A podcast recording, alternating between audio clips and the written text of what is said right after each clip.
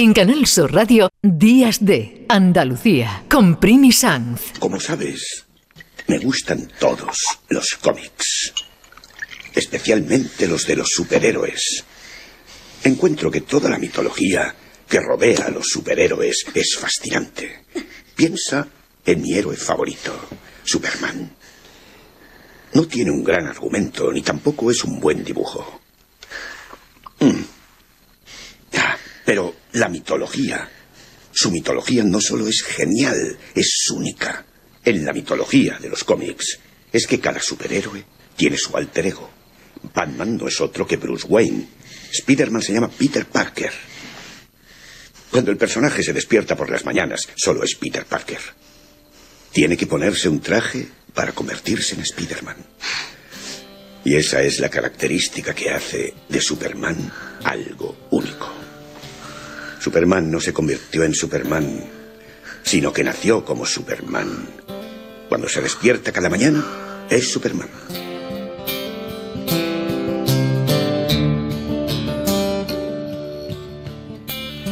Quería ser piloto de un Mirage, vaquero en el lejano oeste, marino en Okinawa, superhéroe en Nueva York. Así que me di cuenta que lo que quería era ser dibujante de historietas.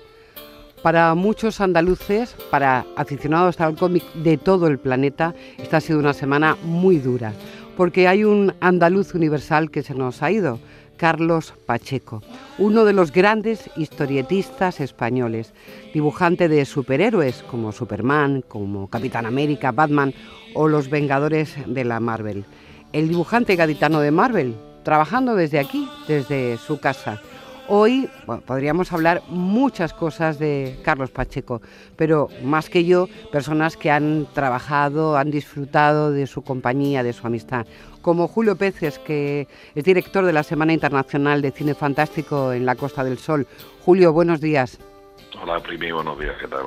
Y nuestro compañero Juan Luis Artacho, que también es amigo suyo y al que hemos invitado, sacado un poquito de su sección, aunque luego volverá para que nos acompañe. Hola Juan Luis. Hola Primi, hola Julio, ¿qué tal? Buenos días. Hola Juan Luis, ¿qué pasa, macho? ¿Qué tal? Yo sé que para vosotros dos, para Julio y para Juan Luis Artacho, esto no es fácil. Hablar de un amigo que se ha ido hace muy poco, buscar la distancia necesaria entre el héroe, el héroe que consiguió trabajar desde Andalucía para las grandes producciones de, del cómic internacional, no es fácil, pero os pido esa distancia, ese elogio de lo pequeño y también de lo grande, porque lo que era Carlos sobre todo era muy buen amigo. Pues, pues sí, de estos días he hablado mucho con Julio, ya he llorado bastante y ahora por el micrófono pues se me ha cogido un poquito la voz también y he escuchado a Julio pues mucho más porque hemos vivido muchas cosas juntos. Eh, en lo profesional, eh, Julio millones de cosas desde su festival de cine y, yo desde que trabajaba en la FNAC, por ejemplo, que hemos montado exposiciones o, ya en mi parte del festival de cine ha, ha, venido Carlos siempre con su generosidad a dar charlas sobre lo que le llamase porque tenía una cultura eh, increíble. Eh, pero sobre todo es eh, la parte humana, esa persona cercana, cariñosa, siempre sencilla dentro de la grandeza de lo que hacía, de su arte, que yo desconocía mucho, yo por eso creo que éramos muy buenos amigos, porque yo no era fan, nunca he sido fan de, los cómics de superhéroes. Y, bueno, pues hay una pérdida ahí que todavía no es muy pronto, pero todo ha sido demasiado rápido, Primi. ¿Verdad, Julio? Que ha sido, nos ha pillado todo con el pie Claro, porque él, él empieza a hablar de su enfermedad hace muy poco, hace un mes y algo, y, realmente, bueno, ha sido también una actitud, como, como se ha vivido, muchas veces se muere, ¿no? Bueno, yo personalmente ya es que tenía desgraciadamente contacto con esa enfermedad porque me quedé viudo, precisamente mi primera mujer falleció de ELA, como Carlos, y bueno, y por eso yo he hablado mucho con Carlos, con Desi, su novia, y con Alejandro, su hijo, un poco, bueno, pues, explicándole un poco lo que desgraciadamente se le venía encima, intentando ser cariñoso y explicándolo, pero es que ha sido demasiado rápido, ¿no? Porque normalmente este tipo de enfermedades cursa a una serie de años y lo de Carlos ha sido desgraciadamente muy, muy, muy, muy, muy rápido.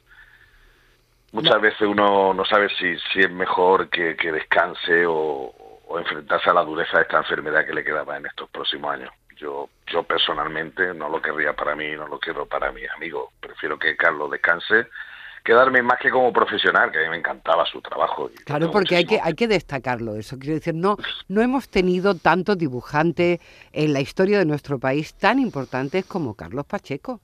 Sí, lo que pasa es que yo no me quedo con la faceta de dibujante, yo me quedo con la faceta humana, como dice cuando yo me quedo como amigo, yo me quedo con las miles de anécdotas que a través de no solo los años en el festival, sino personalmente yo cuando decidió cambiar de DC a, de perdón de Marvel a DC a Nueva York y me fui con él que incluso la primera noche que llegamos a las 2 de la mañana se marchó de la habitación porque estaba roncando mucho y cogió otra habitación y con ese tipo de anécdotas que a lo largo de los años no en viajes que hemos hecho a Grecia a Croacia con la familia.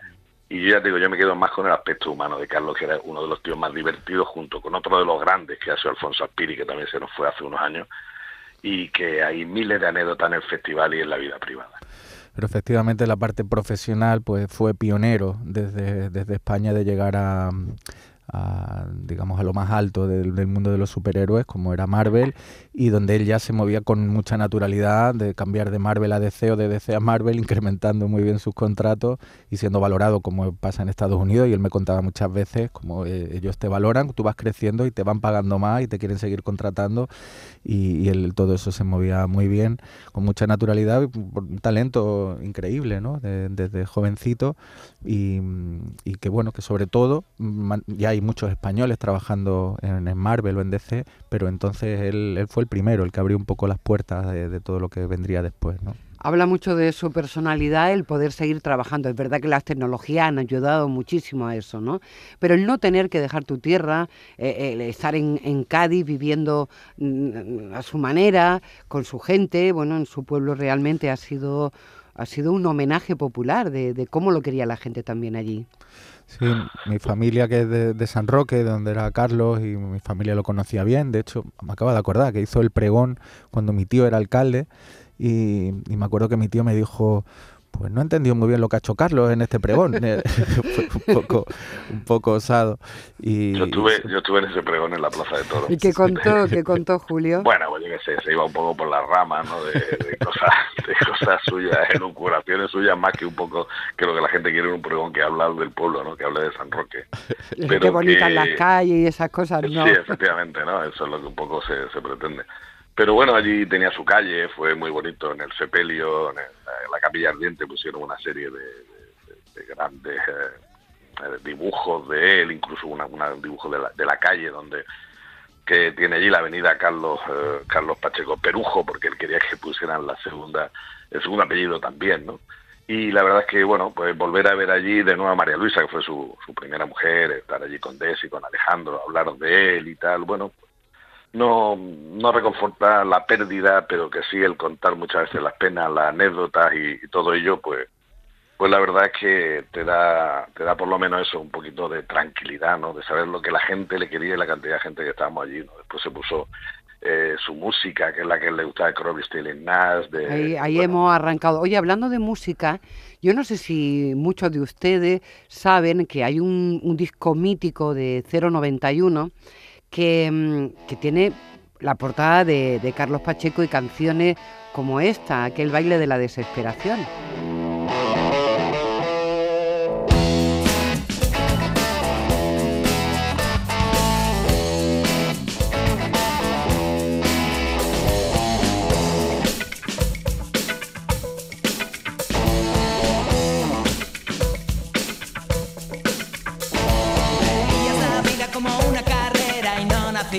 Para ganar. Por más que corrías no viste la meta, busco un hombro en el que llorar. Algo que también ha hecho Carlos con mucha valentía antes de irse es escribir como unas palabras en torno a la vida y la muerte, ¿no?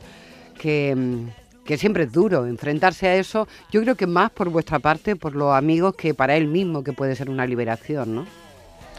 Sí, él era muy activo en redes, iba siempre comentando millones de cosas y, sobre todo ponía mucha música de lo que él era especialista desde, desde, la curiosidad, como él era tan curioso para todo. y mm, él se alargaba la noche horas y horas y él trabajaba incansablemente porque no llegas ahí sin mucho esfuerzo y él tenía siempre un deadline que entregar algo y nunca tenía margen, ¿verdad, Julio? Que siempre tenía que entregar un, un cómic. La verdad tenía- que eso era, eh, para Increíble. la vida social, era una pega. Ya, Sí. ya lo Esa era la porque- constante. No, no, Sí, no sí, puedo porque nosotros- tengo... Cada vez que hablabas con él de una fecha decía, uy, es que tengo el 13 cierre de tal. Es decir, una vida No, dedicada a tra- ir- al trabajo. el ir simplemente a cenar, o sea, nosotros que hubo una época que, bueno, éramos muy amigos, sobre todo de, de su primera hija, María Luisa, salíamos los cuatro juntos, mi pareja y, y los cuatro, siempre íbamos allí para salir a cenar y teníamos que estar esperando, no, espérate, que es que tengo esta entrega y tengo que terminar esto, y era horroroso porque había que esperar, llegábamos tarde muchas veces allí, y de, oye, vamos a tomar una copa, no, es que tengo que volver porque tengo que... Entonces, Tengo que pintar en la capa trabajo. Superman. Sí, la única vez que él dijo, porque eh, hicimos un viaje, la- dos familias, la mía y la suya, un crucero por las islas griegas, Croacia y No tal. pega nada, fue- tengo que decir, ¿eh? No, no, y no, pero es que no podía ir. o sea, un- dos o tres días antes, dos o tres días antes, no sabía si íbamos a ir. O sea, él, porque no, no, o sea, no era incapaz de separarse de, de- la mesa de trabajo. Y al final, cuando nos marchamos, eh, bueno, pues estaba contento, ¿no? Ese relax por fin de una semana y pico fuera de la mesa de trabajo, lo decía, joder, menos mal que me habéis convencido de venir porque estoy aquí de escándalo, pero creo que sí de las pocas veces, porque el resto de veces que iba de viaje era a convenciones, a San Diego, a Nueva York, por supuesto a Madrid, Barcelona, tal, eh, relacionado con el trabajo siempre. Bueno, yo creo que lo más importante es haber ah, charlado un poco de Carlos Pacheco porque hay mucho que hablar. Es solo el principio, está ya en los anales de la historia de este país y también de la historia de los superhéroes. De alguna manera, para nosotros es nuestro superhéroe favorito, algo que él, como yo decía al principio, que eran palabras suyas, había querido ser siempre un superhéroe, no de Nueva York, sino de esta tierra nuestra que es Andalucía. Julio, un abrazo muy fuerte. Te Gracias acompañamos en este sentimiento que siempre es muy profundo, la pérdida de, de un amigo. Y con Juan Luis, pues seguimos hablando dentro de un momentito de superhéroes. Muy bien, Julio, por gracias, terminar, un segundito. eh, el hace muy poco, pero dos o tres meses, pu- puso Carlos, en, creo que fue en Twitter, que la anécdota de su vida es el viaje que hicimos cuando recogimos a Christopher Lee y lo llevamos a Cazalla Sí, de la eso, eso Sierra. no he hablado, porque Y- es que eso realmente necesitaría un programa de Primi entero Sí, para Bueno, hablar de lo, todo. lo haremos más adelante, pero No, sí, solo sí. por terminar en con un poco de Milenio, humor. Historia de Andalucía, el viaje de Christopher Lee, Es, es antológico, primo. no, es que debe serlo, y terminando en Cazalla, imagínense ustedes dónde, te- de la Sierra, dónde Pacheco, terminaron, en una barra seguro. Era Pacheco Christopher con- Lee y Julio Pérez. Pacheco conductor, yo de copiloto y atrás Julio con Christopher Lee, Christopher Lee no. cantando eh, ópera rock de, en el coche. No, estaba cantando como era? Carmencita. Carmencita. Y Juan Luz delante diciendo por teléfono a la gente, voy en el coche con Drácula. Fue un viaje de verdad que yo... eh, Maravilloso. yo voy a hacer un libro en breve, dentro de poco, porque quiero ya, bueno, un resumen del festival y tal, y esa es una de las anécdotas estrella de, de la vida de los 25 años del festival. Ponía Pacheco- Carlos que era la, la anécdota de su vida, lo puso hace poco. Sí, sí. No me extraña. Fue- y también puso hace poco que le gustaba mucho esta canción de Blue Sweet and Tears. Así que, And When I Die. Eh, gracias y qué bien haber terminado hablando de Carlos Pacheco en mitad de la risa.